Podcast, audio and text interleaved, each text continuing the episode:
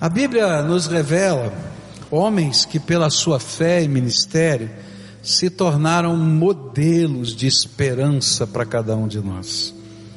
E muitas vezes, quando nós meditamos nas suas vidas, nós deixamos de perceber os conflitos da alma destes servos de Deus. E pensamos que eles eram super-homens da fé. Não é verdade? Diz assim, ah, isso foi com ele, não pode ser comigo. Esse aí era diferente. Eu quero começar uma série de mensagens hoje, é, olhando para esses homens e mulheres vitoriosos de Deus, na perspectiva dos conflitos interiores que eles viveram. E como conseguiram, com a ajuda do Senhor, se tornarem os modelos de fé que são para nós. Por isso, o título desta série é Os que Perderam a Esperança. Se você conhece alguém que perdeu a esperança, porque está doente, porque perdeu o emprego, porque está vivendo uma situação familiar difícil, enfim, porque a vida virou de cabeça para baixo, eu queria desafiar você a convidar nas próximas semanas para estar conosco, porque Deus vai fazer coisas tremendas aqui nesse lugar. Amém? Então eu quero pedir a sua ajuda para isso. Você já enfrentou alguma luta tão intensa que sentiu-se perdendo a esperança? E quem sabe até às vezes tendo a sua fé abalada. Algum tempo atrás, um pastor muito querido, amigo meu, me chamou de lado e disse: Olha, Pascoal, toma cuidado para não ter a sua fé abalada no meio da luta que você está enfrentando. E ele disse: Sabe por que, que eu estou falando isso? E aí ele contou a história dele. Ele contou que era filho de um pastor, um pastor muito conhecido aqui na cidade. Seu pai foi um modelo, foi um, foi um ícone de fé nesse contexto aqui de Curitiba. E ficou doente e veio a morrer. Jovem ainda. E ele entrou em crise. Não estou entendendo nada. E ele disse: Ó, oh, toma cuidado para que a sua fé não seja abalada. Mas quando a gente olha para muitos cristãos, e eu como pastor olhando para tanta gente, eu descubro que não foi só ele que viveu esse conflito que chega a abalar a fé. Por isso eu quero olhar para Moisés, um dos maiores profetas da Bíblia, talvez o maior líder da história de Israel. Mas ele também perdeu a sua esperança. Um hebreu adotado pela princesa do Egito, que pediu para sua mãe ser a sua ama, uma escrava hebreia, e assim ele vivia o contraste do palácio e da escravidão. Isto fez com que uma esperança latente estivesse no coração de Moisés. A esperança era ajudar a melhorar a condição do seu povo, ou quem sabe até libertá-lo da escravidão. Eu creio que no começo eh, Moisés não tinha perspectiva de libertar, mas pelo menos melhorar a vida daquele povo. 40 anos de esperança pujante, desde a infância. Mas a revolta, a ira no seu coração fez com que ele matasse um feitor egípcio. E por isso ele foi banido do Egito e se tornou um fugitivo pela terra. Não tinha casa, não tinha povo, e ele era tratado por, pelos lugares que passava como o egípcio sem nome, porque ele era um fugitivo. Ele é recebido como hóspede na casa de Jetro e permanece ali porque se casa com a filha de Jetro chamada Zípora. E a partir daí, por 40 anos, ele se torna o cuidador das ovelhas do seu sogro. As ovelhas não eram dele, eram do sogro. 40 anos sem sonhos e sem esperança. 40 anos. Agora ele tem 80 anos de idade. E na velhice, a gente começa a contar os anos da vida de modo inverso. Na juventude, né, na adolescência, a gente conta para frente. E se você tem menos de 18 anos, você fica pensando, quando eu vou conseguir fazer 18 anos para poder tirar a carteira de motorista e dirigir o meu carro? Eu não sei, mas a maioria pensa assim, não é verdade? Mas quando a gente vai ficando velho, a gente pensa ao contrário. Quantos anos falta para eu morrer? Ou quantos anos eu tenho de vida útil? Não é verdade? Inverte. E agora Moisés está com 80 anos de idade. E é nesse contexto que Deus trabalha na vida de Moisés para restaurar a esperança dele. E a minha pergunta é: como Deus restaura o coração de Moisés? Como Deus trabalha esse processo de restauração? A primeira coisa que eu vou aprender olhando para a história de Moisés se encontra em Êxodo, capítulo 1, versículo, capítulo 3, versículos de 1 a 6, onde a Bíblia diz assim: Moisés pastoreava o rebanho do seu sogro Jetro, que era sacerdote de Midian. E um dia levou o rebanho para o outro lado do deserto e chegou a Horebe, o monte de Deus. E ali o anjo do Senhor lhe apareceu numa chama de fogo que saía do meio de uma sarça. Moisés viu que, embora a sarça estivesse em chamas, não era consumida pelo fogo. Que impressionante, pensou. Por que a sarça não se queima? Vou ver isso de perto. E o Senhor viu que ele se aproximava para observar. E então, no meio da sarça, Deus o chamou: Moisés, Moisés. Eis-me aqui, respondeu ele. E então disse Deus: Não se aproxime. Tire as sandálias dos pés, pois o lugar em que você está é terra santa. E disse ainda: eu sou o Deus de seu pai, o Deus de Abraão, o Deus de Isaac, o Deus de Jacó. E então Moisés cobriu o rosto, pois teve medo de olhar para Deus. A esperança de Moisés começou a ser restaurada pelo fogo do Deus vivo. Certamente era um milagre, um arbusto queimar e não se consumir. Sabe o que eu acredito? É que não foi uma coisa imediata, Moisés ir adiante. Ele começou a olhar, pegar fogo numa árvore. Está pegando fogo numa árvore. Mas aí ele começa a perceber, à medida que o tempo está passando, que as folhas verdes da árvore não caem, que o tronco da árvore não pega fogo, se você já queimou, não é? Já fez uma fogueira usando lenha, lenha que não foi rachada, cortada, você vai logo perceber que a casca da árvore é a primeira parte que pega fogo. E ele está olhando a árvore e a casca não pega fogo, as folhas não caem. E ele, diz: Ó, oh, está acontecendo uma coisa estranha. É uma maravilha, eu quero ver o que está acontecendo. E ele sai do seu lugar e vai na direção daquele milagre. Mas o milagre de Deus não era só um milagre que ele assistia, mas era também uma mensagem de Deus para a vida de Moisés.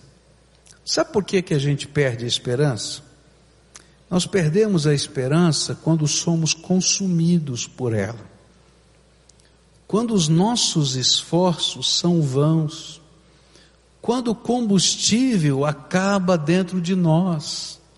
Você tem um sonho, você tem uma esperança, você começa a trabalhar em direção desse sonho, dessa esperança, o tempo vai passando, você não alcança o sonho, não alcança a esperança, e a gente é consumido por esse sonho, por essa esperança que a gente não alcança.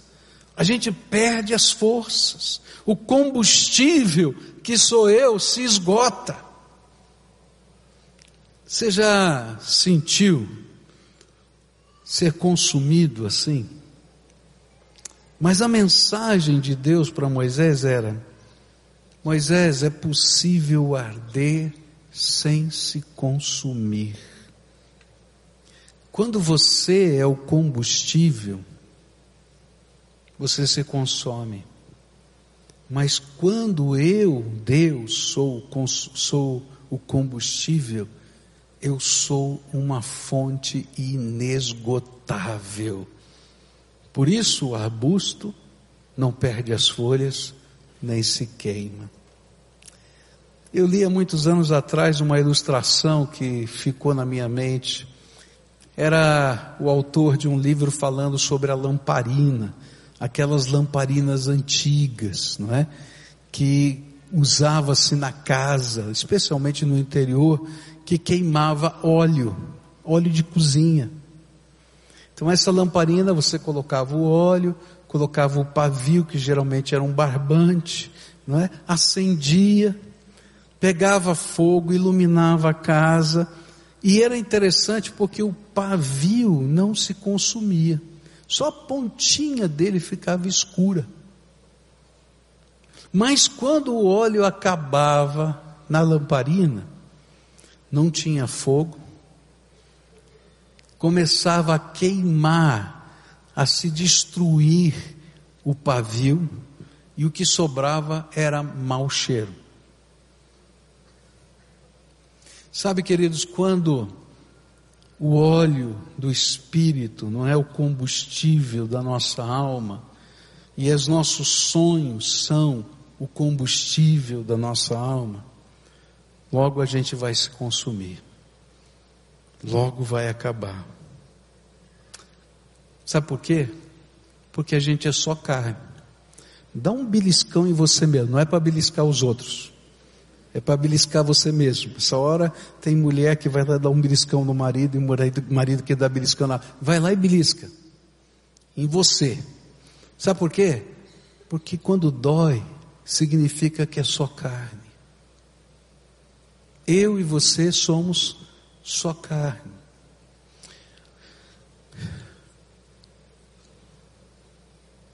Há quanto tempo o seu combustível da alma se esgotou. Mas eu quero dizer para você que ele não se esgota quando o combustível da nossa alma é a nossa esperança em Deus, a nossa comunhão com Ele, a nossa percepção da realidade na perspectiva dos seus olhos. A nossa força é o seu poder, a nossa glória é refletir a glória de Deus. Eu quero dizer para você que hoje o Senhor quer renovar a sua esperança, mas para isto você precisa fazer dele, Deus, a sua esperança e permitir que o Senhor lhe dê a sua perspectiva. E isto só acontece quando subimos a montanha de Deus para nos encontrarmos com Ele. Quando tiramos os nossos sapatos porque descobrimos que toda a terra onde Deus está nos mandando é terra santa, porque Deus quer se revelar através de nós, porque Deus está presente ali. A nossa esperança renovada, quando nós estamos impregnados pelo óleo do Espírito Santo, por isso eu quero dizer para você, você pode ter a sua esperança renovada pela visitação do Senhor, o fogo da presença de Deus. Mas para isso tem que mudar a perspectiva. A perspectiva é agora viver para a glória de Deus. Segunda coisa que Deus fez para dar esperança e renovar a esperança de Moisés foi chamá-lo para uma nova missão de fé. Isso está em Êxodo 3,10, onde diz assim: Vá, pois, agora, eu envio ao Faraó para tirar do Egito o meu povo, os israelitas. E eu fico pensando, mas por que o chamado de Moisés poderia restaurar a esperança? Eu me coloquei no, no contexto de Moisés. E eu fiquei pensando assim: olha, se eu ouvisse um chamado desse aos meus 80 anos, eu pensaria assim: Senhor, se eu não conseguir cumprir esse sonho aos 40, o senhor acha que eu vou conseguir fazer isso aos 80? O senhor perdeu o time, Deus. O senhor quer saber? Isso não é missão, não, isso é pesadelo. E pesadelo suicida. Mas aqui nesse texto, Deus está mostrando para Moisés uma grande diferença. É que a missão que Deus estava dando para Moisés não era a missão de Moisés, era a missão de Deus. E Moisés era um mero coadjuvante da missão de Deus. O que Deus queria ensinar para Moisés é que quando as missões são nossas, quando os sonhos são nossos, Deus não tem responsabilidade para com eles. Mas quando a missão é de Deus, Ele desce conosco nos vales sombrios e nos enfrentamentos impossíveis da nossa vida. Isso fica claro em Êxodo 3, verso, verso 8, onde a Bíblia diz assim: Por isso, desci para livrá-los das mãos dos egípcios e tirá-los daqui para uma terra boa e vasta, onde manam leite e mel, a terra dos cananeus, dos ititas, dos amorreus, dos ferezeus, dos heveus e dos jebuseus. Para a gente poder arder e não se consumir, a gente tem que aprender a parar de construir os nossos castelos de areia para construir algo sobre a rocha eterna que é Jesus. Os sonhos que permanecem e nos dão esperança não são os nossos sonhos, são os sonhos de Deus para a nossa vida. Cada novo sonho precisa ser uma missão de Deus na nossa vida. Nós somos treinados a vida inteira a colocar metas. A gente coloca as metas. Depois que a gente coloca as metas, a gente pensa nas estratégias. E as estratégias são colocadas, a gente tem que colocar várias estratégias para atingir uma meta, porque algumas delas não vão funcionar. E se eu tiver várias, pelo menos uma vai funcionar. Depois, no meio do processo, eu faço avaliações, e dessas avaliações eu vou dizer, olha, tem que fazer uma mudança de rota aqui, tem que mexer, o cenário mudou, as coisas estão acontecendo. E assim vai. Mas o que a Bíblia está dizendo, quando as metas que eu coloco não são uma revelação de Deus para a nossa vida, nós vamos nos consumir para alcançar essas metas. E muitas vezes vamos perder a esperança. Aqui há uma coisa que mexe com toda a estrutura. A Bíblia vai ensinar que se havia alguém treinado nesse sistema do mundo, era Moisés. Ele fez a melhor universidade de administração que existia do seu tempo. Era Harvard daquele tempo. Era a escola de administração do Egito.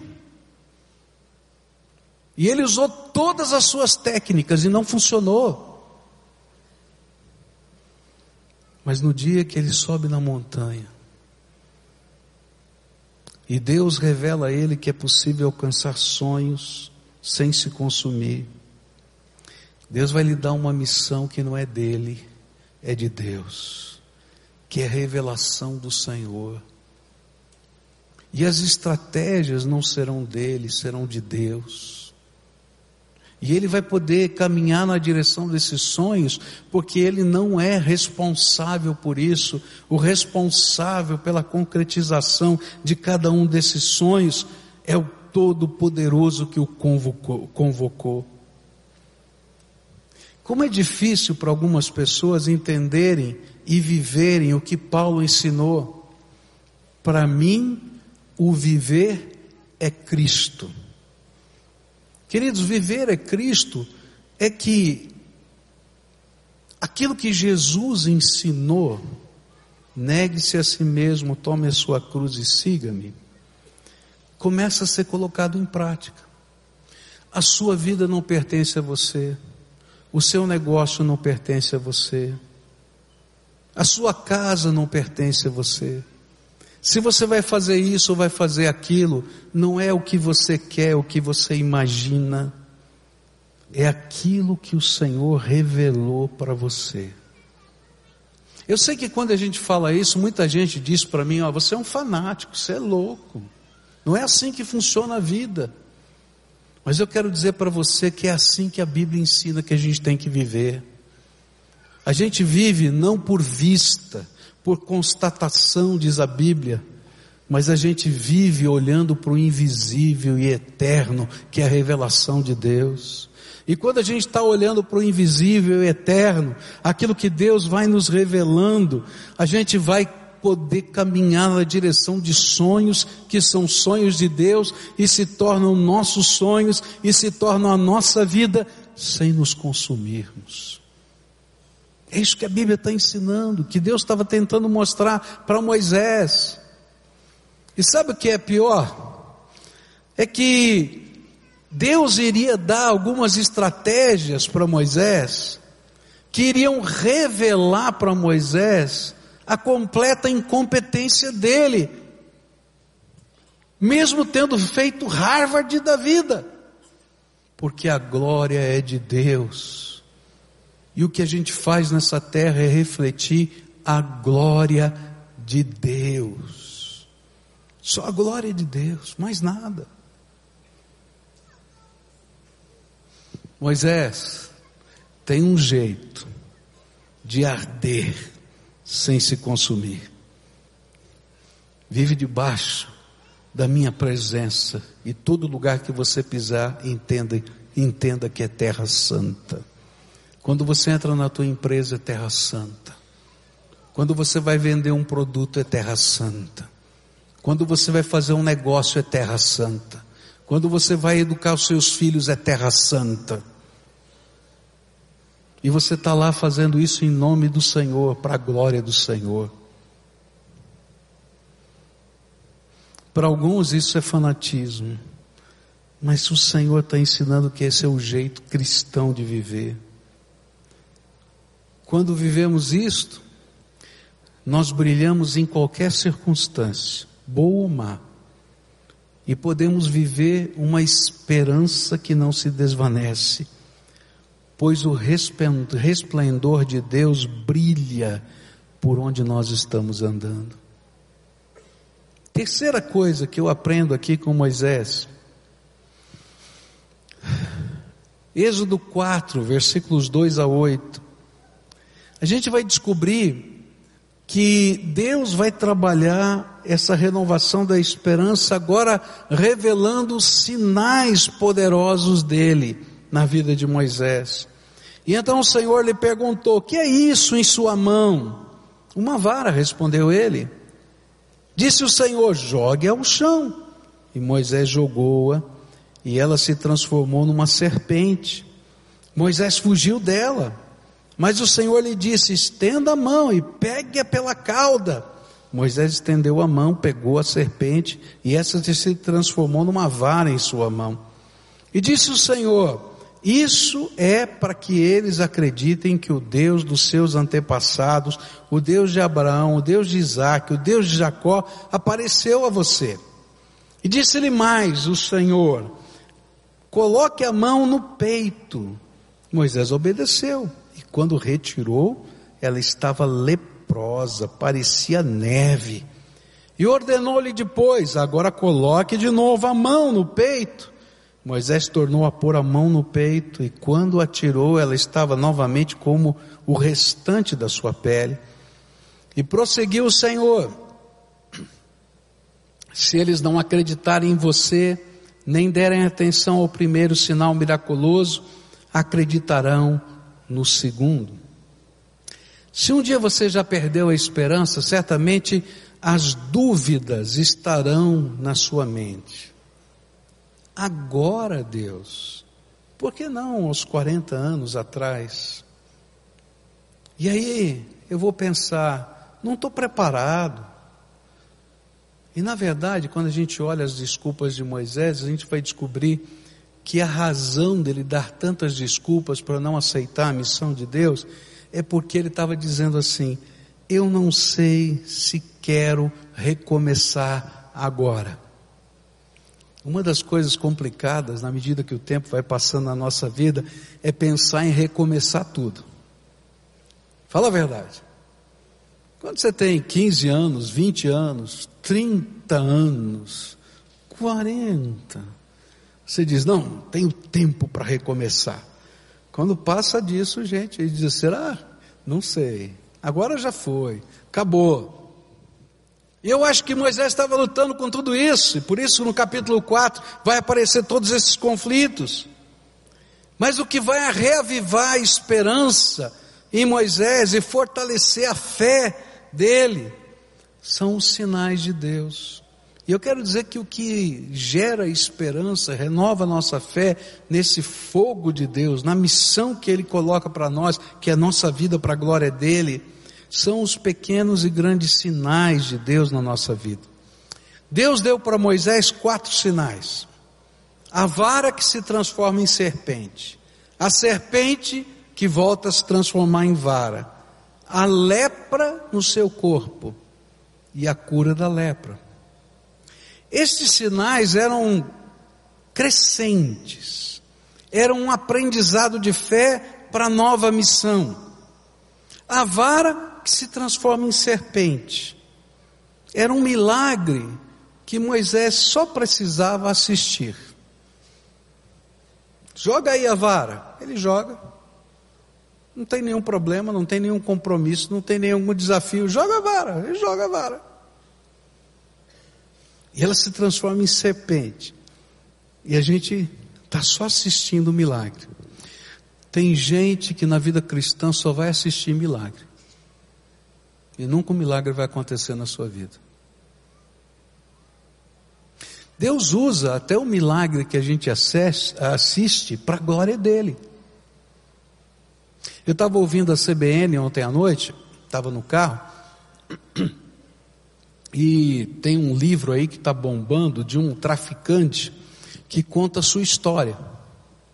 E aí a jornalista estava entrevistando o traficante. Ele estava lá contando as suas peripécias e tal. E como é que é? Ele disse assim: quando eu fui para a cadeia é que eu ganhei mais dinheiro como traficante. Porque ali eu descobri os pontos todos, vai, assim foi, estava contando a sua história e tal. E chegou uma hora, ela disse assim: tudo bem, mas você deixou de ser traficante? Ele disse: deixei. Como é que foi? Ele disse assim: olha, eu comecei a ver a minha namorada indo para a cadeia, o policial, que era o bambambam bam, bam, que dava proteção para a gente na cadeia, e eu disse: Eu vou ser o próximo. E eu estava com medo. E aí apareceu um amigo meu de infância, que me convidou para ir para uma igreja evangélica. E ele disse assim: Olha, eu fui, mais por causa dele do que por mim, porque eu não acreditava em nada. Mas eu fui, porque eu conhecia esse homem e sabia que ele tinha tido uma doença incurável. E ele disse: Eu fui curado por Deus, ele está curado. E eu falei: Eu vou lá ver esse negócio. Deus usa até os milagres que a gente enxerga, e por isso Deus usa os testemunhos. E a gente é tocado por Deus, e você ouve um sermão e você é tocado por Deus. Mas se você só está nessa fase de assistir os milagres, semana que vem você está desesperado de novo. Já passou. Você pode até lembrar, mas a angústia está no seu coração de novo. Por isso Deus vai dizer para Moisés: Moisés, pega a serpente. Gente, a Bíblia diz que Moisés correu da serpente porque estava com medo dela. Agora Deus diz assim: Moisés, enfrenta o teu medo e pega a serpente. Eu fiquei pensando quando eu estava lendo assim, e se fosse comigo? Eu tenho pavor de serpente. Eu tenho medo mesmo de serpente. Eu já matei uma cobra. Mas se eu contar como é que eu matei, eu peguei uma ripa de quatro metros. Aí comecei a bater na serpente. Só que a ripa é mole, ela faz assim, né? Então eu batia na serpente, a serpente não estava nem aí. Aí eu achei que, eu acho que ela ficou meio tontinha de tanto que eu bati nela. E eu vi que a bichinha não morria. Não teve bom, não teve problema. Marquei o caminho, coloquei a, aquela ripa sobre a serpente, peguei o meu carro, fiquei passando em cima. Corajoso. Você imagina Moisés correndo da serpente, e Deus diz assim: pega da serpente. Oh Senhor, tenha misericórdia. Para a gente passar para o próximo estágio de fé, a gente tem que se comprometer com o Deus vivo. E tem muita gente que não vai passar para o próximo estágio de fé e não vai vencer a desesperança porque tem medo de enfrentar a sua própria condição. E aí vai lá Moisés e pega na serpente. Eu não sei como pegou. Eu não sei se ele veio pelo lado. Eu sei que o negócio devia estar feio. Mas quando ele pega, a serpente se transforma em vara de novo. Só que agora ele não assistiu o milagre, ele tomou parte no milagre. Mas Deus faz uma terceira coisa. Diz para ele: ó, enfia a mão no peito. E ele enfia a mão no peito, e quando ele tira, está leproso. Gente, a lepra naquele tempo era considerada a pior doença daquela época, porque ela era sem cura, porque ela afastava as pessoas. Ele não podia conviver na sua casa, ele não podia conviver com a sua família, ele não podia morar na cidade, ele não podia mais. Era tremendamente humilhante, porque ele tinha que pendurar um sino no pescoço. E quando alguém chegava perto dele, ele tinha que gritar: Sou imundo! E todo mundo saía correndo. Era assim naquele tempo. E era degradante, porque a morte de alguém naquele tempo era com feridas que se espalhavam pelo corpo e pedaços do corpo que iam caindo. Caía o nariz, caíam os dedos, e a pessoa ia morrendo aos pedaços.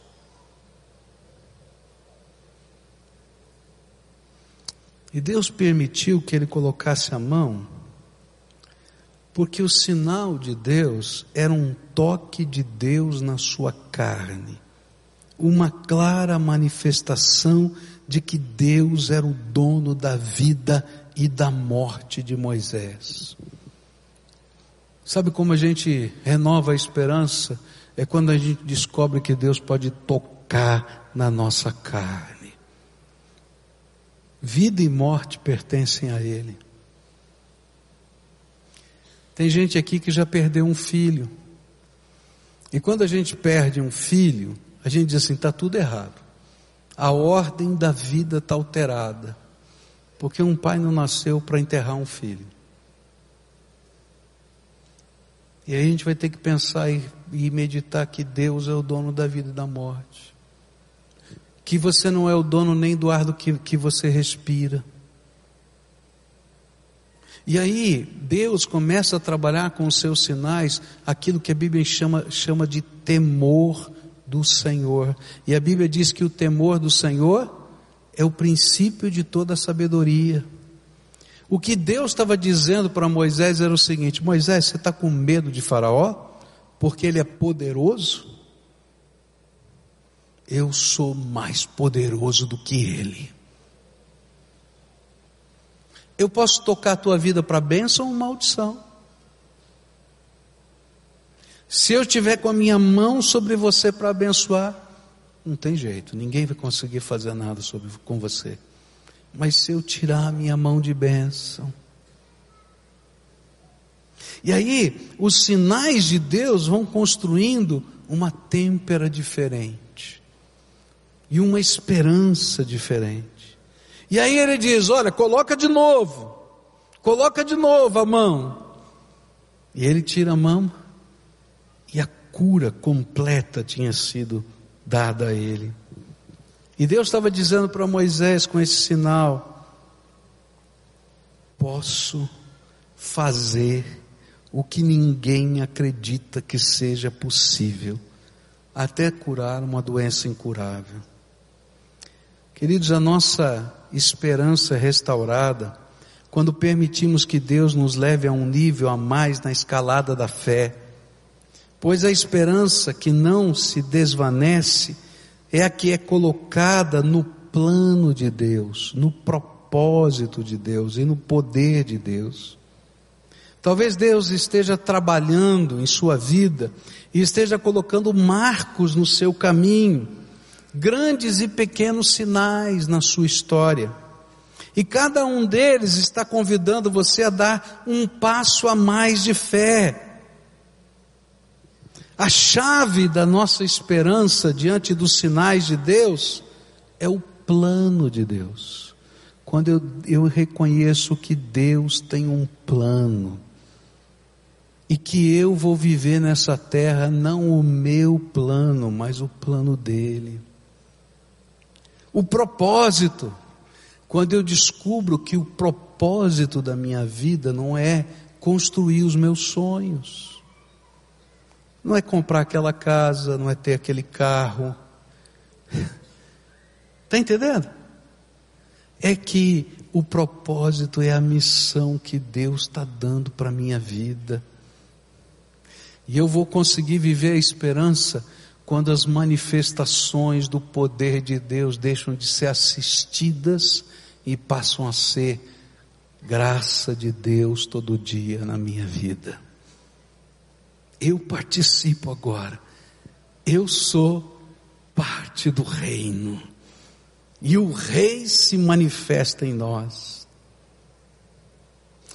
Os sinais de Deus que Ele tem feito na sua vida precisam levar você a dar o próximo passo de fé. E quando isso acontece, a gente vai crescendo de esperança em esperança. Um passo de cada vez. Um dia de cada vez. E é interessante que Deus vai dar a missão que é dele, e vai dar a estratégia na hora dele. Às vezes a gente imagina que Deus vai dar toda a revelação da estratégia, a gente vai colocar no nosso plano e acabou. Mas não funciona assim, gente. Ele quer que a gente viva um dia de cada vez. E um dia de cada vez ele vai revelar a estratégia. É interessante porque Moisés foi para o Egito e Deus disse para ele que ia libertar o seu povo, o que era impossível. Por que, que era impossível? Porque a economia daquele país dependia da escravidão. A força de trabalho que gerava riqueza naquele país era a escravidão. Como é que Faraó ia mandar embora a força de trabalho e a riqueza principal do Egito? Capacidade de produção. Humanamente falando, é impossível. E mais, Deus tinha dito para Moisés, nesse texto que a gente está lendo, que Faraó não ia só mandar ele embora.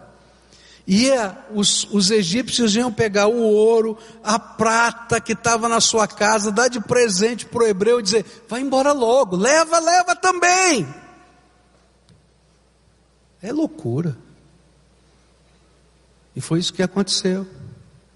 Agora ele não sabia como, Deus não falou da estratégia, só disse: vai lá, porque eu vou fazer os milagres. E Deus vai revelando o o primeiro sinal, o segundo, as dez pragas. E quando termina todo o processo, Deus diz: leva o meu povo, e ele leva o povo, e Deus só diz para ele: vai até o Sinai. Ele não revelou o próximo passo.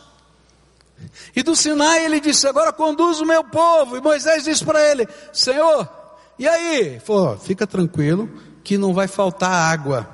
E nem vai faltar comida. Eu acho que Moisés pensou assim: Deus, não temos suprimento para muito tempo. E agora? Fica tranquilo, Moisés. Eu vou mandar pão do céu. Vai chover pão todo dia. Fala isso para o teu povo. Vai chover pão. E choveu pão todo dia. E aí ele perguntou: qual é a rota? E Deus disse: segue a nuvem. Já pensou? Deus fala para você: vai para Ponta Grossa. E você diz: que estrada eu pego? A velha ou a nova? Ele diz: nenhuma, segue a nuvem. Está louco. Sabe por que, que Deus faz isso? Para revelar que a missão é dele e a glória é dele. E quando a gente anda na dimensão da missão e da glória de Deus, a esperança é renovada cada dia que o pão do céu cai. A esperança renovada a cada dia em que a gente entende por que a nuvem estava me guiando para que os exércitos inimigos não viessem contra mim. Para que quando faltasse água e a gente estivesse morrendo de sede, e é interessante que Deus ainda brinca com a gente, leva quase três dias para a água brotar da rocha. E aí Deus diz para ele: agora sim, o povo entender que sou eu, não é você. Bate na rocha e começa a jorrar água. E o povo está vendo. E ele diz: Olha a esperança renovada na minha presença, no meu poder, no meu propósito, porque eu estou agindo através de vocês. Nessa manhã eu queria que você pudesse participar com a gente desse sonho e desse milagre. Hoje o Senhor quer renovar a tua esperança. Mas essa esperança não vai ser renovada porque Ele vai colocar um carimbo de aprovado nos seus sonhos. Essa esperança vai ser renovada quando você estiver disposto a passar pela experiência do fogo da presença de Deus e entender que todo lugar que você pisar é terra santa. Não existe uma vida secular e uma vida privada com Deus. A gente vai ter que andar em terra santa todo dia. Essa esperança é renovada quando a gente entende que Deus quer usar a nossa vida para a glória dele. E aí ele vai revelar para você o teu negócio, ele vai revelar para você o sustento. Ele vai revelar para você cada dia. Uma das coisas mais tremendas e que para a gente faz, gera uma tensão, é quando, e foi isso que Deus fez, quando o suprimento não está guardado na dispensa. E eu tenho que esperar cada dia o maná cair do céu.